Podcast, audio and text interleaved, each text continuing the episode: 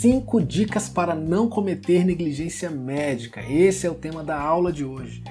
E a gente vai tratar sobre o que, que é, os casos que acontecem. Tem uma notícia que está passando aqui embaixo, falando sobre paciente que alegou ter o joelho errado operado no hospital universitário em Juiz de Fora. Essa foi uma paciente de 49 anos, senhora Maria. Chegou ao hospital achando que teria o seu joelho esquerdo operado. Entretanto, depois que terminou a cirurgia, percebeu que o joelho direito tinha sido operado.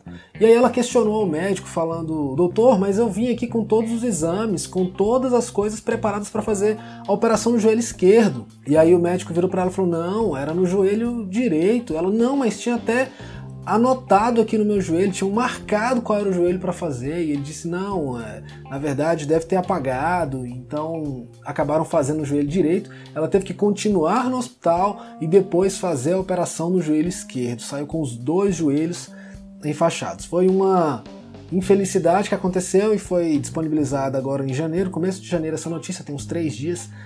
Então a gente vai perceber que, na verdade, esse tipo de negligência médica é muito mais comum do que se imagina. Houve um resultado de uma pesquisa feita nos Estados Unidos por um médico brasileiro. O Dr. Sérgio Canuto apresentou à Sociedade Brasileira de Ortopedia e Traumatologia, que também está registrado esse estudo no livro Responsabilidade Civil do Médico, do Miguel Confuri Neto, nona edição, página 120, falando sobre como aconteceu nos Estados Unidos entre 110 médicos. A pesquisa concluiu que das cirurgias feitas no lado errado, 67% foram ortopédicas, sendo que o joelho foi o membro mais comum e a artroscopia o procedimento em que mais se verificou o erro. E a Sociedade Americana de Cirurgia de Mão percebeu que 207 médicos confessaram que haviam feito pelo menos uma cirurgia do lado errado. 23 médicos já tinham feito duas cirurgias do lado errado. 173 perceberam que estavam no lado errado na hora do procedimento cirúrgico, pouco antes de começar. Isso é um problema mais do que comum. E os principais membros que a gente percebe é, um, já foi falado, o joelho, o outro o tornozelo, o outro o quadril, o quarto a perna, o quinto mãos e dedos, sextos, sexto o punho. Mas no final das contas, o que, que realmente é a negligência médica? Negligência é omissão, passividade. E em um dos livros sobre responsabilidade civil do médico, há um conceito bem interessante falando que é o, que é o oposto da diligência. E se é o oposto da diligência, no conceito de diligência, é tratado com tratar o paciente, neste caso, com amor e cuidado. Esse foi o conceito. Então, toda forma em que se trata um paciente com descuidado ou não trata o paciente com o devido cuidado ou mesmo com a questão do amor, do afeto necessário na relação médico-paciente, tudo isso implica numa negligência, toda ausência de atitude em, em prol do seu paciente que demonstre um tipo de cuidado.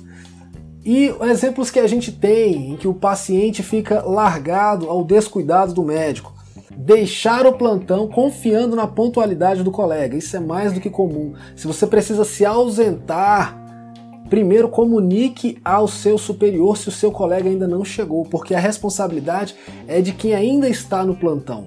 Outra, prática ilegal da medicina no estágio. E aqui é importante fazer uma distinção, porque no estágio, ali entre o quinto e sexto semestre, estágio, é completamente diferente da residência. Porque na residência é médico, enquanto no estágio ainda não é médico. Então a prática pelo residente, a prática da medicina pelo residente, ela é completamente legal. Vai depender do preceptor, do supervisor saber encaminhar corretamente quais atividades, se para o R1, para o R2, para o R3, qual a o grau de dificuldade para cada um deles. Agora, no estágio, o, o, estudante ainda não pode exercer a medicina, não lhe é permitido fazer esse tipo de coisa. Há essa distinção, entretanto, na residência é atividade legal. O residente é médico para todos os fins de direitos. Um outro exemplo Letra indecifrável. É dever do médico comunicar corretamente seu, ao seu paciente todas as informações que são precisas, inclusive colocando quais são os medicamentos, porque se o medicamento chega ao farmacêutico e ele não consegue decifrar qual é a letra do médico e por acaso entrega o medicamento equivocado ao paciente, a responsabilidade nessa hora é do médico. Então tem que ter muito cuidado com relação à letra. Se possível, entregue um papel impresso, entregue uma letra de forma e não faça uma escrita que não se possa ler. Outro exemplo, esquecer gás no abdômen do paciente, e é importante porque a jurisprudência no direito médico diz o seguinte, que a responsabilidade é do chefe da equipe médica.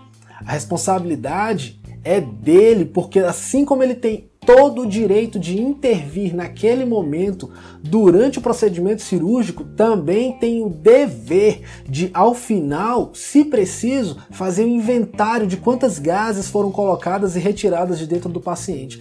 Então, o chefe da equipe médica é o responsável em caso de esquecimento de gases e não necessariamente aqueles que fizeram a operação, aqueles que fizeram o procedimento cirúrgico. Então é muito importante que quem está como chefe de equipe fique atento para o encerramento do procedimento. Por isso que não é à toa que o seguro de responsabilidade civil para chefe de equipe médica é mais caro. Outro exemplo de negligência médica demora na intervenção cirúrgica, o paciente já deveria ter iniciado um procedimento de intervenção cirúrgica e não começou, se acontecer qualquer problema em relação ao mau atendimento médico, a responsabilidade é do médico que o atendeu. E um outro ponto, cirurgia do lado errado. Qual é a consequência da cirurgia do lado errado diante da justiça? Houve um caso de um menino com 4 anos de idade que estava com o testículo preso no canal inguinal, do lado esquerdo. Ele foi submetido à cirurgia, entretanto, na hora da cirurgia, iniciaram o procedimento pelo lado direito, do lado equivocado. E aí, quando perceberam, encerraram o procedimento para remarcar a cirurgia do lado correto em outra ocasião.